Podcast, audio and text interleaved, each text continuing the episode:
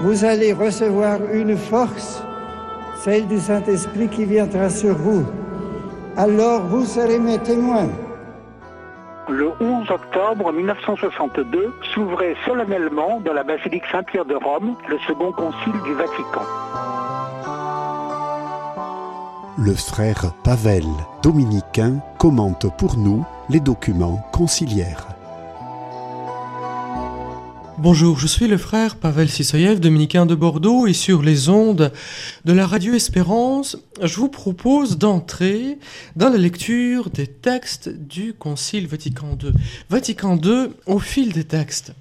Dans notre dernière émission, j'évoquais que le Concile, qui a été célébré bientôt 50 ans, peut-être n'est pas vraiment lu et vraiment compris très souvent, trop souvent dans l'histoire de ces dernières décennies, on a essayé, nous avons essayé, de lire le Concile Vatican II dans la logique de rupture, dans la logique de l'opposition, comme si on pouvait séparer euh, l'enseignement donné par l'Église à ce moment-là de toute la tradition, comme si le Concile ne voulait pas exprimer d'une manière nouvelle, certes, les vérités anciennes. De cette logique de rupture sont nés hum, deux écueils, ce qu'on peut appeler le progressisme, c'est-à-dire la négation de la tradition antérieure au concile, la mise en pratique des décisions conciliaires qui a été faite peut-être parfois de sorte que cela se présentait comme une négation de l'histoire précédente. Premier danger. Deuxième, ce qu'on peut appeler le danger intégriste, à savoir, toujours dans la même logique de rupture, nier le concile y voir euh, une aberration, une déformation de la tradition, une négation, une trahison, et de sorte que l'application du concile sera niée parce qu'il y a la rupture. Euh, s'il y a ces difficultés, comme je le disais l'autre fois, c'est précisément parce que nous restons dans une lecture qui reste une lecture de rupture, de séparation, de négation. Il est beaucoup plus juste, théologiquement juste, de lire le Concile dans la continuité, dans la continuité de la révélation, dans la continuité du, magistère. Pourquoi ceci est-il nécessaire de point de vue théologique. Voyez-vous, pas simplement si vous lisez de cette manière-là, vous verrez plus de choses que si vous lisez autrement, même si cela joue aussi. Pourquoi est-ce que nous sommes amenés, nécessairement amenés à lire hum, le Concile dans la continuité? Bah, précisément à cause de ce qu'est l'Église. L'Église reçoit de la part du Christ, qui la fonde, cette promesse de l'assistance, de l'assistance de, de l'Esprit Saint. Et l'Esprit Saint est à la source de la révélation au même titre et conjointement avec le Christ, car le Verbe n'agit jamais sans son esprit. L'Esprit Saint assiste son Église sans cesse pour qu'elle puisse comprendre toujours davantage le mystère de Dieu, pour qu'elle puisse en parler avec assurance et surtout pour qu'il puisse communiquer cette vie divine qui lui est confiée à tous les hommes. Cette assistance de l'Esprit Saint à l'Église est euh, exprimé à maintes reprises dans les Écritures, à commencer par le plus célèbre, la profession de foi de Pierre. Tu es Pierre, et sur cette pierre je bâtirai mon Église, et les puissances de l'enfer ne tiendront pas contre elle. Voyez-vous, non pas une église sera bâtie sur pierre, je bâtirai, je bâtirai, et les puissances de l'enfer ne tiendront pas contre elle. Ou au moment de quitter ses disciples, le Christ dit, Voici, je suis avec vous tous les jours jusqu'à la fin du monde. Il y a cette conscience très vive dans l'Église de la présence toujours vivifiante, même si c'est invisible, du Christ. La présence de l'Esprit Saint depuis le jour de la Pentecôte qui inspire les apôtres pour prêcher la bonne nouvelle du salut et la communiquer à toute la création. Et les pères conciliaires, les pères de tous les conciles, ont cette conscience très vive qu'ils vivent dans la même fidélité au Christ et sous la même mouvance de l'Esprit Saint. C'est ainsi qu'ils considèrent euh, leur propre mission, c'est ainsi qu'ils la pensent, et cette mission leur est conférée de la part de la plénitude de sacerdoce qu'ils ont reçu de la part de leur ordination épiscopale. Vous voyez, la lecture du concile dans la continuité n'est pas simplement un procédé de l'analyse littéraire ou une manière herméneutique de comprendre d'une manière plus ou moins heureuse ce que le Concile dit. Il s'agit de la nature même que nous accordons euh, à la vie ecclésiale, de la nature même que nous accordons au, magistère. Entrer dans la logique de rupture, c'est reconnaître euh, que l'Église du Christ ne possède pas l'esprit du Christ, que l'esprit du Christ n'anime plus son Église. C'est peut-être tout à fait légitime, mais pour ça, il faut dire que nous sommes plus chrétiens. Si nous entrons dans la logique de rupture en disant le Christ n'assiste plus son Église, sa promesse d'infaillibilité hum, a failli, ça se défend en composition, mais il faut assumer haut et fort que si nous défendons cette position-là, nous ne sommes plus chrétiens, nous avons quitté le terrain biblique et le terrain magistériel hum, de, de notre foi. Lire le Concile Vatican II dans la continuité est exigé euh, par ce qu'est la révélation même. D'ailleurs, c'est le tout début de la constitution dogmatique Lumen Gentium qui nous guidera pendant de nombreuses rencontres, qui dit le Christ est la lumière des peuples. Voyez-vous, l'Église annonce quelle est sa mission, quel est son sens, sa raison d'être. Le Christ est la lumière des peuples. Réunis dans l'Esprit Saint, le Saint Concile souhaite donc ardemment en annonçant à toute créature la bonne nouvelle de l'Évangile, répandre sur tous les hommes la clarté du Christ, qui resplendit sur le visage de l'Église. Réunis dans l'Esprit Saint, c'est ça ce qui fait que le Concile est le Concile.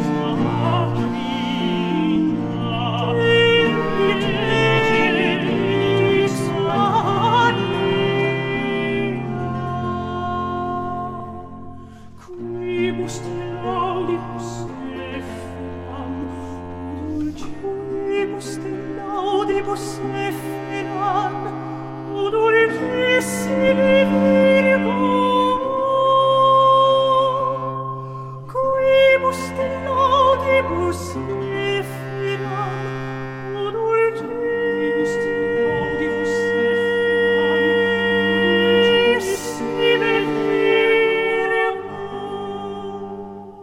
Que cette évocation de la Vierge Marie guide notre réflexion sur les textes du Concile Vatican II. Vatican II, au fil des jours, sur les ondes, je disais tout à l'heure que nous ne pouvons pas lire le Concile Vatican II dans la rupture de la tradition autrement qu'en niant hum, l'assistance du Christ qui est accordée à son Église. Telle est l'intention des pères conciliaires, telle est l'intention des souverains pontifs qui, qui convoquent ce concile. Il s'agit de bien la comprendre et de bien se, se l'assimiler. D'où la nécessité de lire, de lire euh, les textes. Qu'est-ce que, qu'est-ce que le travail théologique? C'est bien de se poser ces questions préliminaires avant d'entrer dans le vif du sujet. Par quoi commence la théologie? La théologie commence par une écoute amoureuse. La théologie commence par une écoute amoureuse, elle ne peut pas se déployer autrement que dans ce climat. Comme toute la vie chrétienne, comme toute la vie de l'homme qui vit de la révélation biblique commence par ces paroles écoute Israël. Le Seigneur notre Dieu est unique et tu aimeras le Seigneur ton Dieu de toute ta force, de toute ton âme, de tout ton cœur. Écoute, Israël, écoute. Avant d'entrer dans la polémique, avant de nous poser les questions sur l'application de tel ou tel décret conciliaire, il convient d'entrer dans les dispositions profondes qui constituent même la disposition de l'âme chrétienne l'âme croyante. Écoute, Israël, s'il n'y a pas cette docilité de foi, s'il n'y a pas cet élan d'amour, nous ne faisons pas la théologie, nous faisons quelque chose d'autre. Voyez-vous, de même que si nous n'accordons pas au concile son statut, qu'il inscrit dans le magistère, nous ne sommes plus dans le domaine euh, proprement chrétien. De même, si nous n'accordons pas à la parole qui nous est donnée l'attitude d'une obéissance aimante.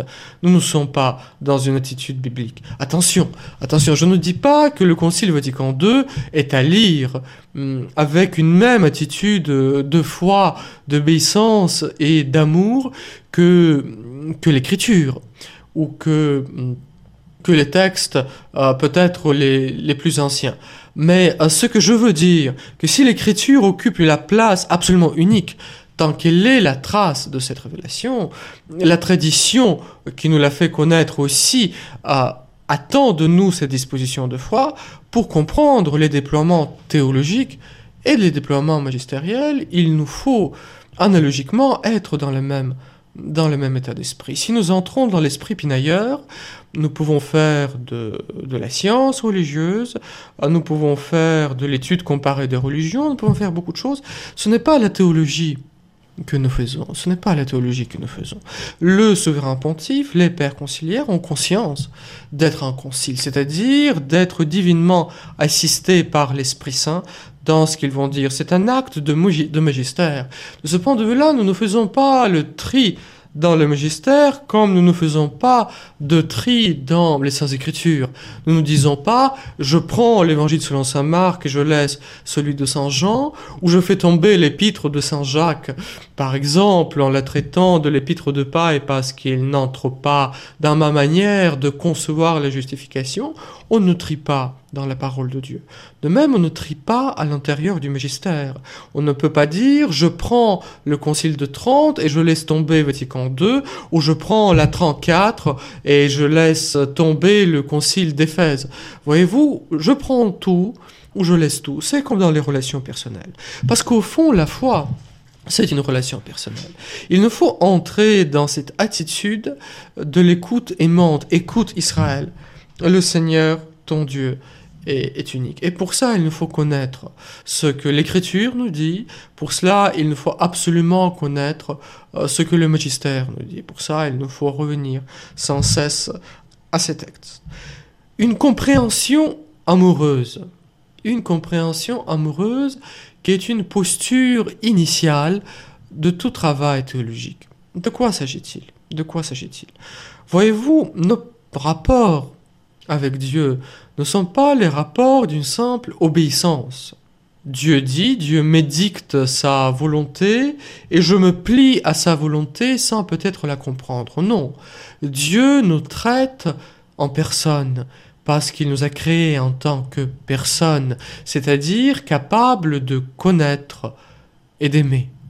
Dieu s'adresse à nous en voulant recevoir de nous une réponse basée sur la connaissance, sur la compréhension profonde de sa parole, et une réponse qui est une réponse amoureuse. Voyez-vous, Dieu nous envoie son Verbe pour nous faire comprendre ce qu'il dit, ce qu'il est.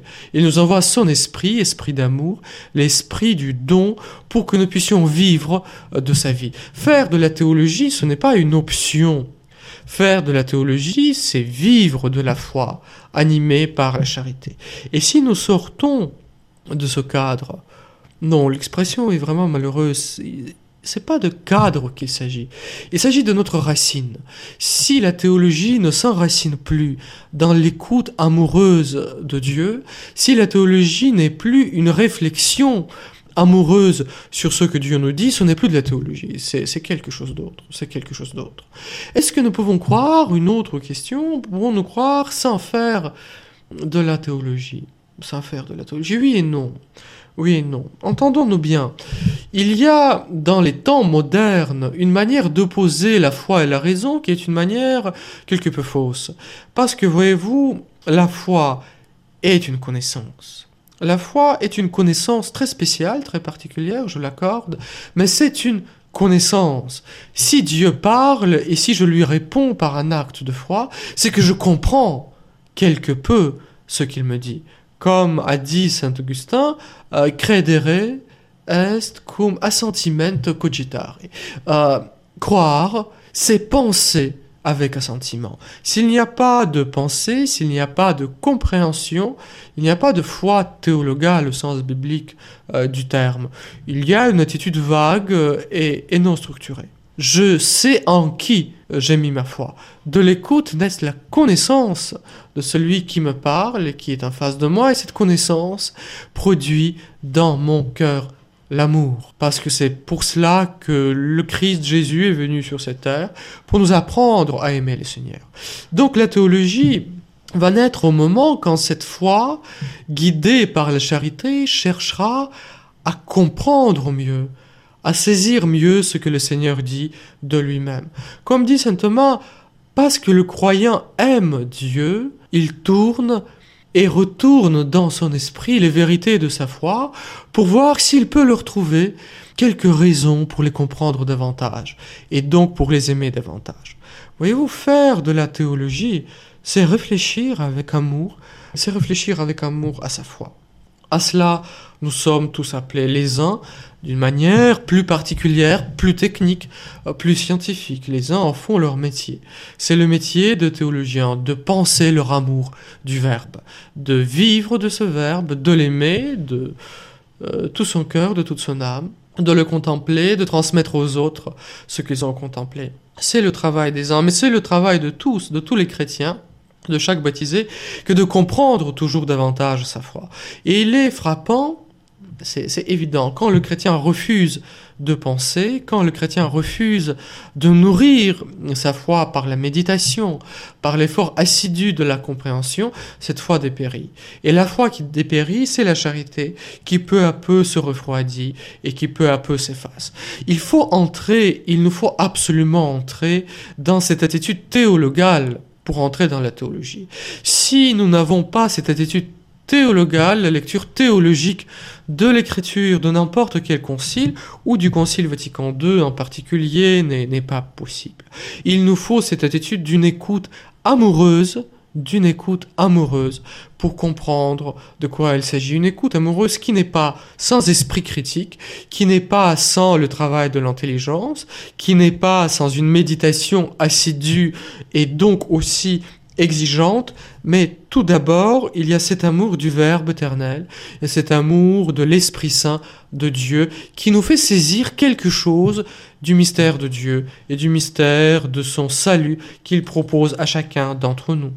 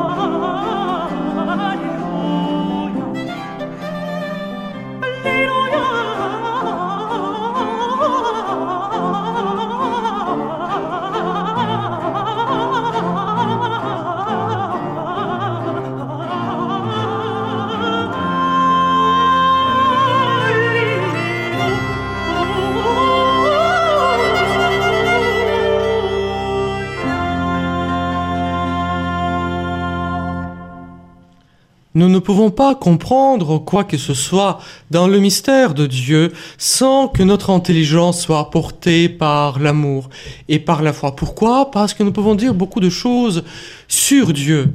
Mais ce qui nous intéresse dans la théologie, ce n'est pas de dire les choses sur Dieu, c'est d'atteindre Dieu lui-même, que notre discours exprime ce qu'il est, pas simplement que nous ayons un discours à propos de lui, mais que nous l'atteignions dans son cœur, que nous puissions l'aimer toujours davantage. C'est ça, le propos fondamental de la théologie chrétienne, en dehors de quoi il n'y a rien. Ici, sur les ondes de la radio Espérance, Vatican II, au fil des textes, j'introduis toujours comment est-ce que nous pouvons lire le texte conciliaire. Il y a cette attitude donc théologique fondamentale, une attitude de l'écoute amoureuse.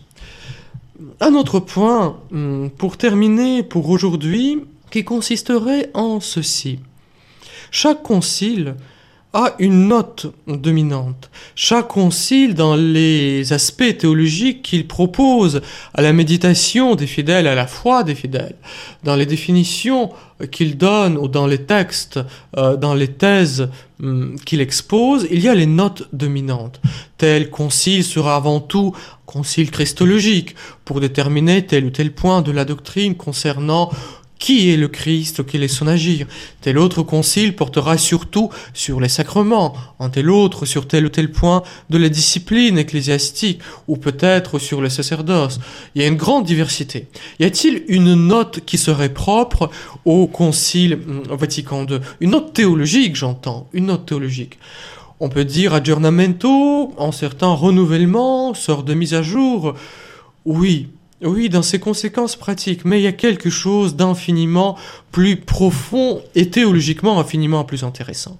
Le Concile euh, Vatican II a ceci de particulier, que c'est peut-être le premier concile dans l'histoire de l'Église qui s'est penché avec tant d'insistance, avec tant d'intérêt et de précision sur le mystère même de l'Église de l'Église.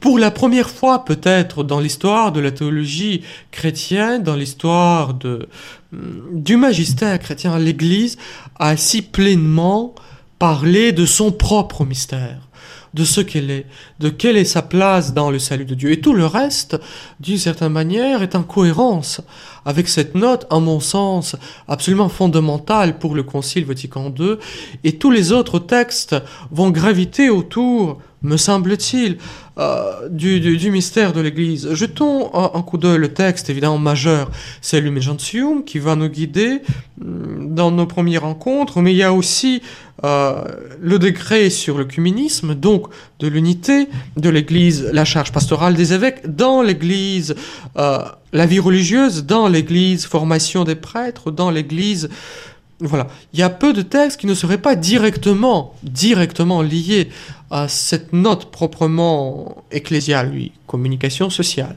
en tant que c'est l'action de l'Église dans, dans notre temps. Et évidemment, la question de la liturgie est une question ecclésiale euh, par excellence. C'est une immense richesse du Concile Vatican II que de mettre en exergue ce thème qui a toujours été présent dans la pensée chrétienne, nous ne me prenons pas, du Concile Vatican II n'invente pas un thème qui n'existerait pas ou des thèses qui étaient absolument inconnues jusque-là, mais il se penche sur un aspect tout à fait particulier euh, de notre foi. Je lisais le début, c'est l'introduction de Lumen Gentium. Le Christ est la lumière des peuples. Le Saint Concile souhaite rependre sur tous les hommes la clarté du Christ qui resplendit sur le visage de l'Église. C'est la première phrase de l'Humilation. L'Église étant dans le Christ, continue le Concile, en quelque sorte le sacrement, c'est-à-dire à la fois le signe et le moyen de l'union intime avec Dieu et de l'unité de tout le genre humain, elle se propose, l'Église, de préciser davantage pour ses fidèles et pour le monde entier en se rattachant à l'enseignement des précédents conciles, sa propre nature et sa mission universelle. Sa propre nature et sa mission universelle. C'est sur ces mots que je termine aujourd'hui. Restez avec nous. Et si vous n'avez pas encore euh, pu entrer en, en, possession heureuse des textes du Concile, n'hésitez pas de le faire. C'est fort utile pour euh, la vie chrétienne. Voilà, restez avec nous et prions les uns pour les autres.